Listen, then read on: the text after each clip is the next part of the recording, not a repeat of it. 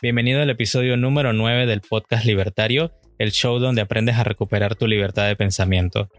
¿Quieres saber por qué cuando discutes parece que nunca llegas a ningún lado? Bueno, en el episodio de hoy vamos a hablar sobre las falacias o malos argumentos. Estoy aquí con mi amigo Fer, el AMCAP estoico. Hola, bienvenidos. Y yo, JC, estudiante de objetivismo y minarquista. Por cierto, recuerda darle al botón de seguir en Spotify o si nos escuchas en Apple Podcasts, suscribirte para enterarte cuando se estrene un episodio nuevo y también síguenos en Instagram como Podcast Libertario. Ahí pueden enviarnos sus preguntas, insultos, retos para debatir, lo que quieran. Entonces, eh, Fer, ¿alguna vez has discutido un tema controversial con alguien? A cada rato. De eso vivo yo. ¿Y cómo te ha ido con eso? Depende de la persona con la que estoy hablando. A veces sale muy bien y otras terriblemente mal. ¿Alguna vez te han usado alguna falacia en tu contra? Siempre.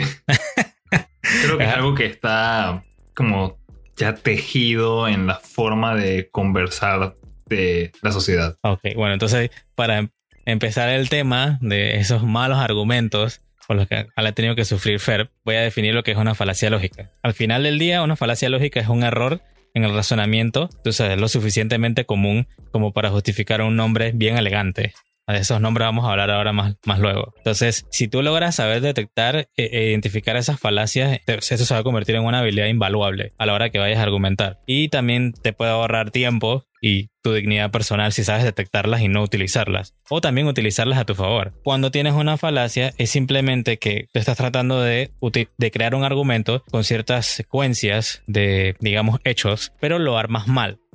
Entonces cuando lo haces mal y lo haces de forma incorrecta, ese argumento entonces se vuelve como algo ruidoso y no tiene sentido al final. Entonces esto lo que denota es que hay un error en lo que estás diciendo, o sea, en el contenido de ese argumento que estás tratando de transmitir. Entonces esas ideas puedes que al final las ordenes correctamente, pero también puede ser que no las transmitas de un buen modo. Así que el contenido puede ser que esté mal o también fuera de lugar. Entonces vamos a ver las que más le han usado a Fer. Al parecer tú eres un experto en, en que te usen falacias, Fer. Sí, yo siempre trato de evadirlas, aunque a veces caigo en, en el error de utilizar falacias. Y creo que la raíz del problema es tratar de asumir lo que la otra persona trata de decir. Ese es el problema con la subjetividad. Que está bien, uno utiliza entonces el método científico y intuyes o asumes cosas para tratar de descubrir el significado o la razón de algo. Y cuando estás conversando entiendo que uno trate de hacer eso para entender lo que la otra persona está diciendo, pero interrumpir, no dejar que la otra persona termine su idea o su propuesta y empezar a, ¿sabes?, maquinar falacias para negarle su oportunidad de hablar o decir que lo que está diciendo es incorrecto, no permite una comunicación exitosa. Que alguien crea que yo dije algo, no sé, algo, algo, algo insultivo, no significa que esa era mi intención. Y es importante entonces aclarar eso. Y de aquí es donde yo creo que surgen todas estas falacias. Definitivamente. Bueno, vamos a hablar de las, las que más te han usado alguna vez. Pero, entonces, la primera, la favorita de todos, el ad hominem o atacar a la persona. ¿Qué quiere decir esto? Que en vez de atacar a el argumento o la idea de, la- de lo que te está diciendo, en vez de atacar que, bueno, Fer, dime un argumento bien controversial. Rayos, ahora no puedo pensar en ninguno. Las armas, pa- la- las Las armas. ¿eh? armas. Las armas. A ti te gustan las armas porque tú eres violento.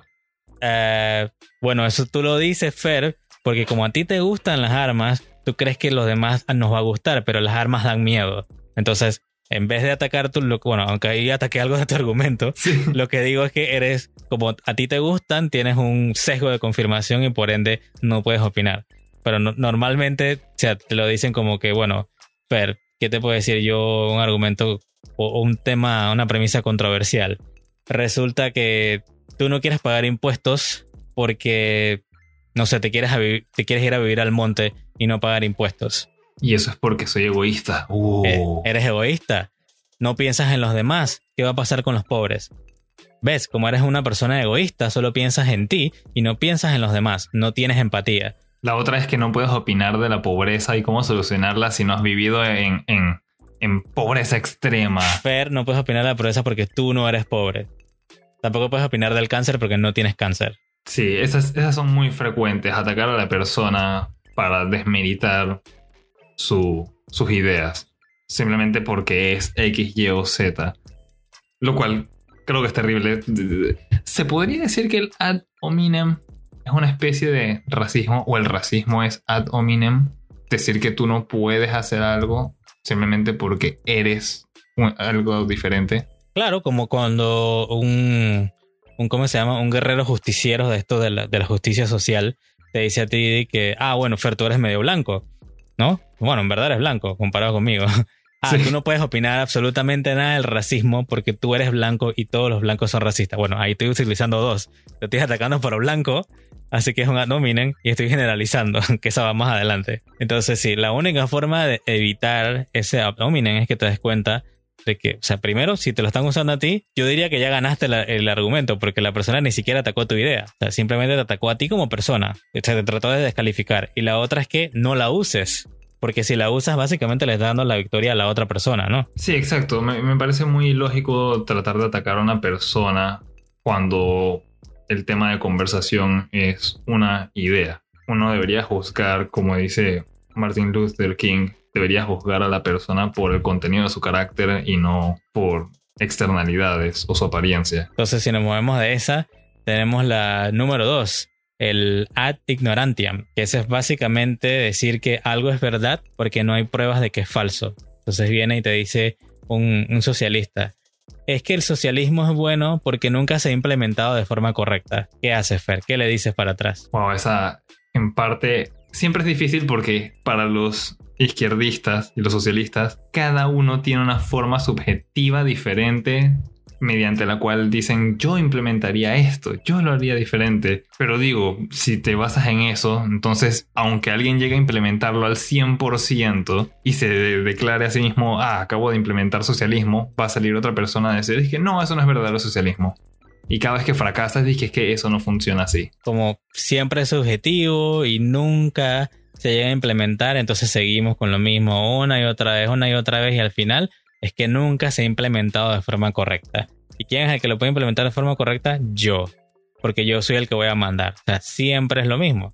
Entonces, como nunca se comprueba según ellos, entonces debe ser verdad de que es el sistema más justo. Esta no se ve tanto, al menos yo no escucho esta muy seguido, pero al menos no de esa forma de, hablarlo de una ideología política, pero sí es más frecuente cuando las personas están buscando a quién echarle la culpa y van y señalan que no, fue, fue Ferb, porque él siempre está callado y no hay pruebas de que no haya sido él, entonces fue él.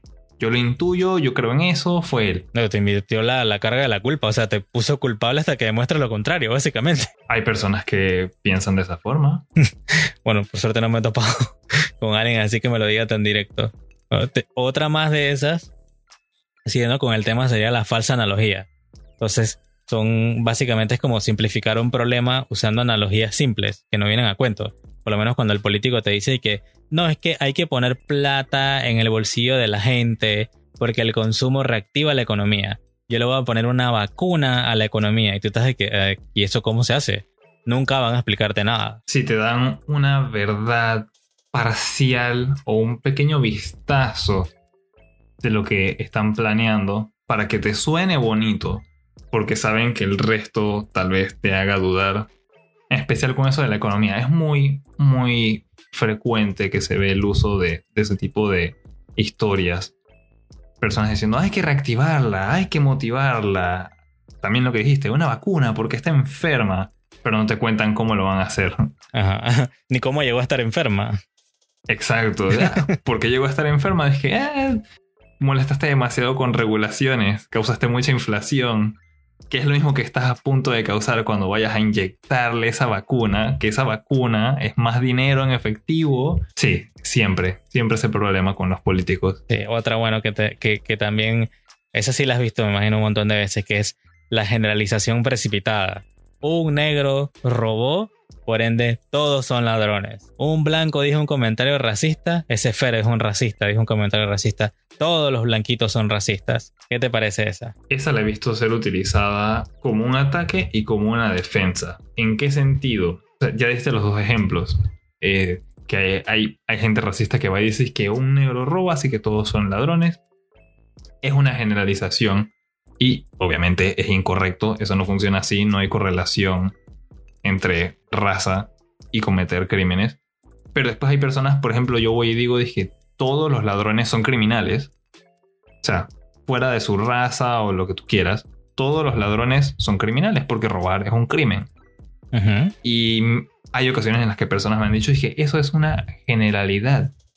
Porque tú no puedes decir que todos los ladrones son de verdad criminales porque tal vez son gente buena. Tratan de torcértela todo así, con la subjetividad y las perspectivas. Ah, esos son los que te van a decir de que, ay, tienes que mirar el contexto de por qué el robo mató y violó. De que porque, bueno, él quería. Justificarlo. Ajá, o sea, estás defendiendo lo indefendible. O sea, ¿cómo vas a decir que un robo está justificado? No hay forma.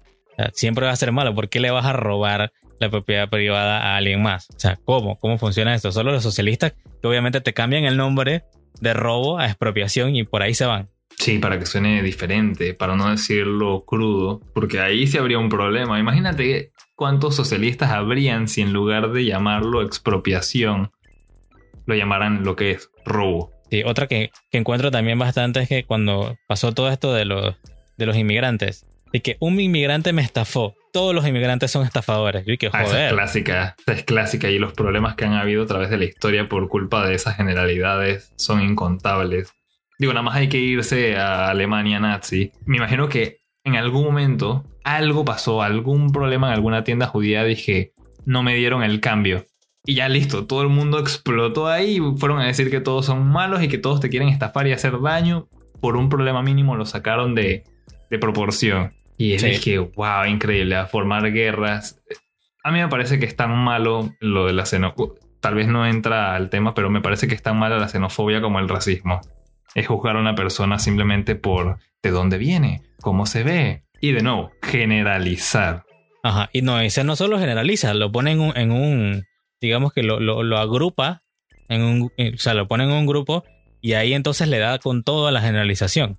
De que, ah, bueno, este era judío, blanco, heterosexual. Bueno, ahí lo meto en un grupito para seguir jodiendo. O sea, siempre, para tratar de generalizar de que hace esto. Ah, es blanco y hetero como Fer. Bueno, ahora resulta que es eh, capitalista heteropresor porque te gusta el capitalismo. Y ahí, o sea, de alguna te agarro, en algún grupo te meto y te generalizo. Es la pelea irracional de muchas personas de tratar de hacerse sentir superiores. Entonces van y te dicen con eso, país B está lleno de criminales ignorantes. ¿Y que me vas a decir que el país A de donde tú vienes no tiene criminales y personas ignorantes? Siempre es como jugar a las apariencias. Sí, no, también cuando te dicen de que, bueno, vino una empresa y lo que hizo fue pagar algún tipo de... Un soborno. Ajá, paga un soborno al Estado y comienza a tirar eh, químicos en el agua en, un río. Y viene y dice, todos los capitalistas hacen eso, todos se cogen al ambiente y todos lo quieren destruir. Porque vino uno y si notaste lo que dijo, o sea, la única forma de que pudiera tirar eso era a través de un permiso que le sacó sobornando al Estado. Porque siempre ahí está el Estado jodiendo. Sí, y digo, eh, también, eso es insinuar, siempre es capitalismo cuando no les agrada. Pero cuando les cae muy bien, cuando es una cafetería orgánica de sándwiches veganos, eso, eso es diferente, ¿no? Eso no es capitalismo, no es como que eso tenga un dueño y una estructura de poder interna. Claro, nadie, nadie puso el edificio, ni dónde se fabrica ese café, ni los trabajadores, ni nada de eso, ni cómo hacer el café. Tampoco. Es muy fácil, es muy fácil generalizar, simplifica, simplifica el proceso de pensamiento crítico. Es que mucho para personas, personas que no quieren. Bueno, no me sorprende que lo utilicen mucho las personas de izquierda. Son personas que no quieren trabajar en nada y al parecer mucho menos pensar. Entonces es más fácil nada más agarrar, meterlo todo en grupitos, en bolsitas y decir que todos son malos, hagan lo que yo digo y se acabó. Claro, es que generalizar si te pones a ver en términos de energía es más eficiente. Porque no pienso, no me esfuerzo, no uso tiempo para, aprender, sino que nada más tiro generalizaciones por todos lados y listo. Yo, yo soy el único que estoy fuera de la generalización, al parecer. Y si no me crees, es porque eres un misoginista. Bueno, sí, diría así, misógeno. Misógino. Misógeno, racista, xenofóbico, opresor, todo lo que tú quieras. Te sacan todos los insultos del libro. Así mismo. Entonces, la siguiente que tenemos es la falacia de autoridad. Esa me imagino que te la usaron todos en la universidad. Es que el socialismo es el sistema más justo porque mi profesor marxista lo dice. Así que es cierto. Esto que leí en un libro es cierto porque está en un libro. Eh, ¿Qué tal si yo escribo algo en un libro también? ¿Qué tal si yo escribo que los conejos pueden volar? Está en un libro. O sea, es, es la, como el miedo de algunas personas a llevarle la contraria a personas que aparentemente están en una posición superior o tienen títulos. Entiendo que se le tiene que dar respeto a una persona que, tú sabes, por normas sociales, una persona que ya estudió o una persona mayor, un profesor, sí, respétalo, pero eso no quiere decir que tienes que aceptar todas las cosas que te dicen a ciegas. Bueno, ¿quieres, ¿quieres la mayor prueba de eso? O sea, Einstein era un genio en ciencia, en física, pero él abogaba por el socialismo. ¿Le vas a creer a Einstein sobre economía o, sistema, o un sistema social? Yo no. O sea, puede ser toda la autoridad que quiera en física, pero en economía y en sistemas sociales no creo. Vamos a pedirle tips de dieta al mecánico. Vamos a pedirle ayuda con reparar el automóvil al plomero. todo lo que no hace sentido. Simplemente porque, porque uno quiere asumir que las cosas son subjetivas y todo es perspectiva. Ah, es que al final, como tú no quieres defender o, eres te da, te da miedo defender una opinión propia, o sea, una opinión informada, prefieres como que sacar esa parte, la sacas de ti, la pones en el exterior y de una vez buscas una figura de autoridad para poder volverlo legítimo. Ah, es que lo dijo no sé quién, es que lo dijo Marx, es que lo dijo mi profesor. Y así te vas. O sea, de esa forma tú nunca eres como que responsable de lo que dices. O sea, tus opiniones nunca Nunca te... O sea, eres libre de decirlas, se la pasas a alguien más, a una figura de autoridad, pero nunca eres responsable por ellas. ¿Por qué? Porque al final del día te da miedo, eres un cobarde. Entonces yo pienso que la única forma de, destruir eso es que empieces como que a hacer argumentos con, o sea, en base a lo que tú piensas. Que veas los dos lados de que, bueno, si esto está bien o esto está mal, usas tu sentido común, tu razón, juzgas y entonces dices tu opinión pero no simplemente que es que mi profesor dijo, es que este tal dijo o alguien más dijo, o sea, al final del día entonces ¿qué? Tú, tú no piensas, o sea, vives de otras autoridades. También diría que el miedo que tienen las personas a aceptar que se han equivocado. Y siempre se dice, los seres humanos cometen errores, no hay nada que avergonzarse, pero aún así está como muy...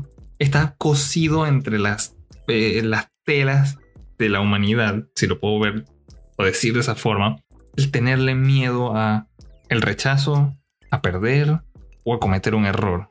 Es mucho más fácil, uno se podría evitar todas estas falacias si uno cada vez que se le confronta con algo que no sabes mucho, digamos que estamos hablando con de las armas, en lugar de ir y tirar falacias, o sea, mentiras, para tratar de ganar la conversación o el debate, ¿por qué no decir, sabes qué? No estoy muy instruido en este tema.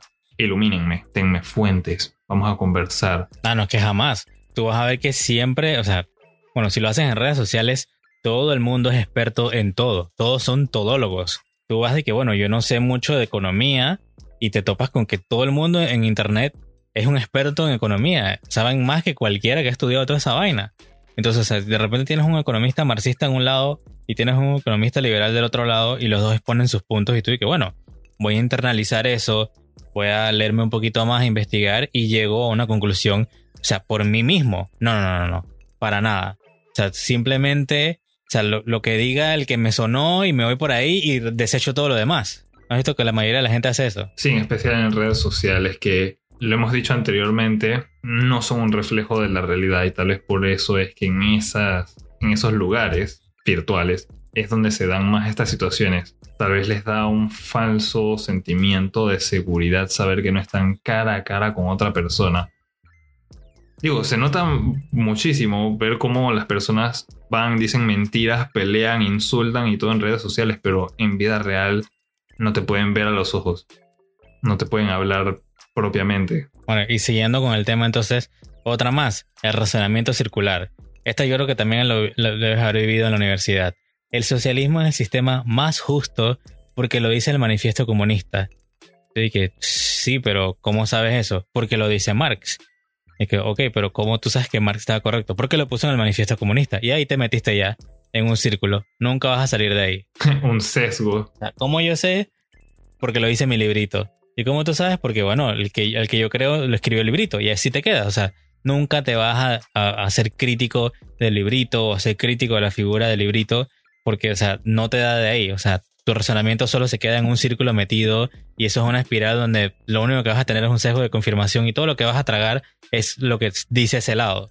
Y nunca vas a ver el otro lado como para ver de que, ok, ¿qué están diciendo allá del otro, del otro lado, no? Me he encontrado con esto en la naturaleza, tal vez alguna vez en la universidad, pero no es muy frecuente. Las otras sí, a cada rato, en especial la, de generalizar. Y el ad hominem, esa nunca hace falta. Sí, eso siempre está en todo momento y en todo lugar. Entonces, eh, otra más, que bueno, sería la última, es el hombre de paja. Esa tienes que haber visto. Esa es, la vivimos todos los días.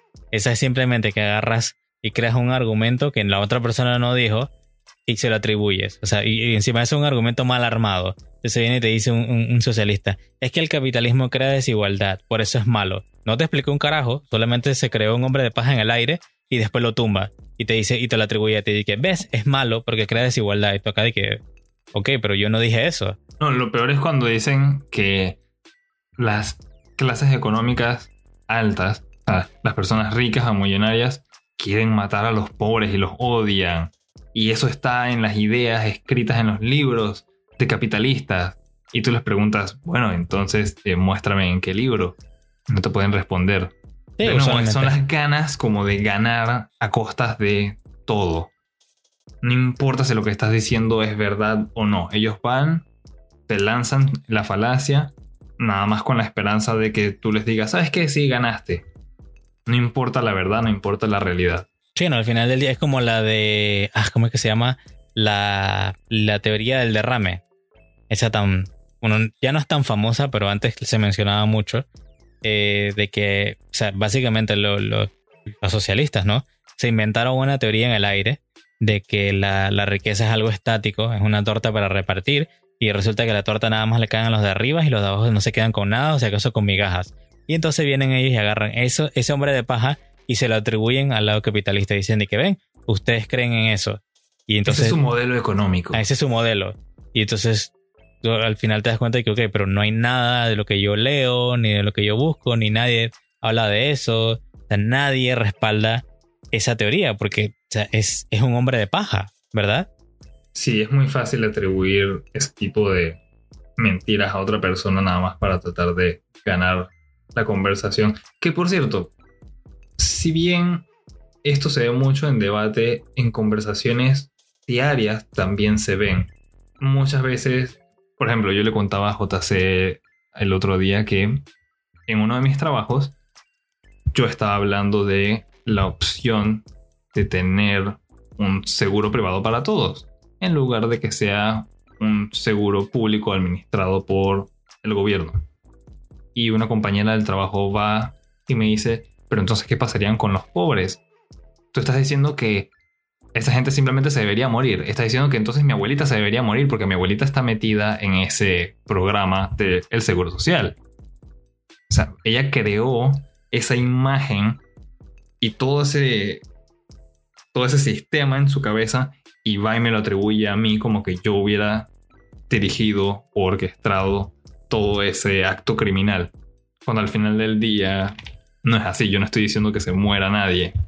Ah, no estoy diciendo que pasen de un sistema, de una administración a otra. Claro, o sea, de una vez te van a armar ese hombre de paz y te lo van a atribuir a ti, porque es la forma más fácil de supuestamente debatir, ¿no? Sí, en lugar de pensar en tratar de entender, o digamos que aún así no te gusta lo que yo estoy diciendo porque no tratas de darme una mejor alternativa, debatirme de por qué seguir con un sistema público puede llegar a ser mejor pero le fue mucho más fácil atacarme directo diciendo que yo estaba abogando por la muerte de muchas personas. Sí, definitivamente que fue algo deshonesto si te, pones a ver.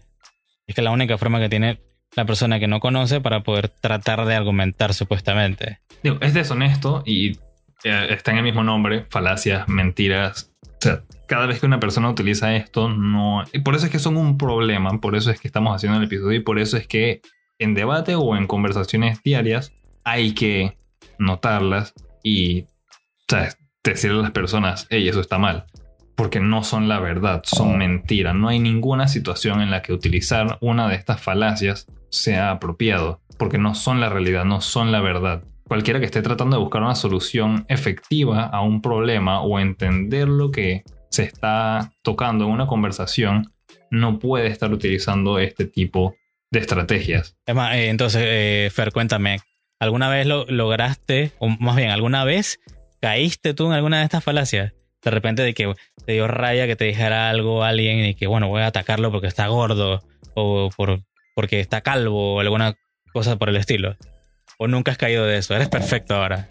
No, sí, en, la universidad con muchas personas que apoyaban el comunismo caí en varias. Por ejemplo, me decían, es que en el capitalismo a veces no valoran mucho a los artistas y gracias a la distribución de la riqueza en un sistema izquierdista, estatista, los artistas podrían florecer y crecer más fácil.